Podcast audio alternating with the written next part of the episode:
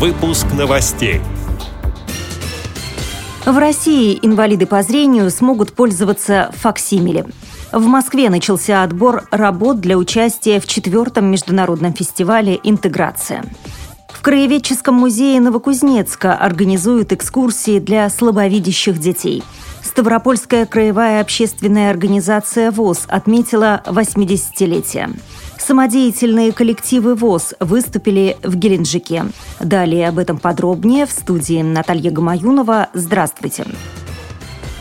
С 21 октября вступят в силу изменения в законодательство Российской Федерации о нотариате. Инвалиды по зрению смогут пользоваться факсимили при расчетах в кредитных учреждениях во время банковских или других операций по приему, выдаче, размену и обмену наличных денег. Тождественность подписи инвалида по зрению с ее факсимильным воспроизведением необходимо предварительно удостоверить. Нотариусом выдается соответствующее свидетельство, которое незрячий должен предъявлять при осуществлении любых денежных операций. Как сообщает пресс-служба ВОЗ, факсимили нельзя будет использовать при заключении трудового договора.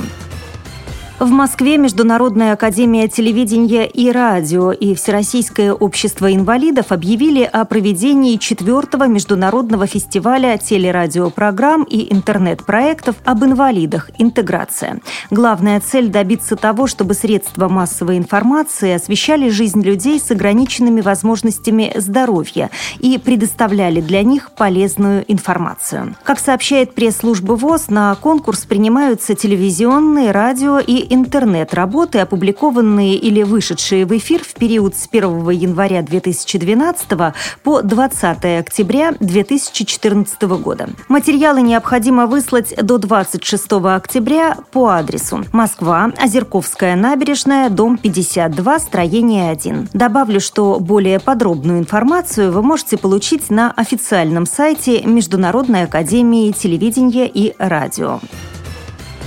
Проект Кузбасского государственного технического университета «Звуки Кузбасса» выиграл грант главы города на оснащение Новокузнецкого краеведческого музея экспонатами для слепых и слабовидящих людей. Теперь там есть рельефная карта, на которой обозначены крупные города. Также появились стенд со шкурками животных, обитающих на территории области, и стенд, на котором, нажав кнопку, можно послушать звуки, которые издают звери и птицы. Помимо этого, гости могут почувствовать себя археологами и отыскать в песке наконечники стрел и орудия труда древних людей. Первая экскурсия прошла для учеников пятых-восьмых классов Новокузнецкой специализированной школы номер 106 для слепых и слабовидящих детей, сообщает агентство «Итартас». Несмотря на то, что проект создавался в первую очередь для незрячих ребят, в залах музея будет интересно и взрослым посетителям.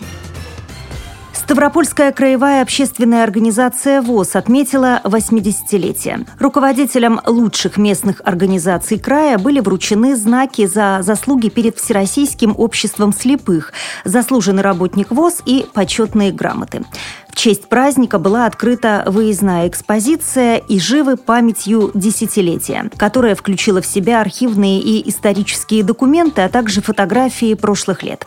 ВОСовцы смогли познакомиться с этапами становления организации, ее деятельностью и достижениями честь 70-летия Победы в Великой Отечественной войне и 90-летия Всероссийского общества слепых с 3 по 5 октября в Геленджике прошел фестиваль самодеятельных коллективов ВОЗ Южного федерального округа. На побережье Черного моря приехали ансамбли из Астраханской, Саратовской, Ростовской и Волгоградской областей. В мероприятии также приняли участие представители Краснодарского края и Республики Адыгея. Рассказывает заслуженный работник культуры Кубани исполнении хормейстер народного самодеятельного ансамбля «Скрыня» и хора народной песни «Молодая душа» Галина Логвинова. Программы были очень интересные. Вот каждый коллектив представил достаточно широкий спектр программ, потому что там были и э, посвященные войне, и посвященные обществу слепых, и своим любимым городам. И программы очень интересные.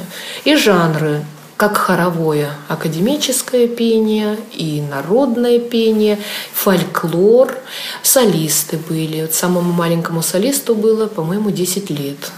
Из Ростова. У саратовцев мне очень понравилось, что они пели, вот фольклорный коллектив, они пели песни разных областей в своей манере. То есть архангельская, значит, они по-архангельски пели.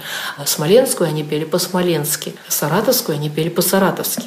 Вот это мне очень понравилось, и я думаю, что можно взять такое на вооружение. У меня уже есть задумка такая, уже есть некоторые песни, которые я могла бы взять для скрыни своей то можно было бы уже взять, допустим, Белгородскую область, хотя мы поем песни ростовские, поем черноморских казаков, линейных казаков, э, поем ставропольские песни. И вот сейчас вот мне хочется белгородскую взять, очень интересная тоже у них гармония интересная, очень интересный характер этих песен. Благодарим за предоставленную информацию общественного корреспондента «Радио ВОЗ» Екатерину Смык.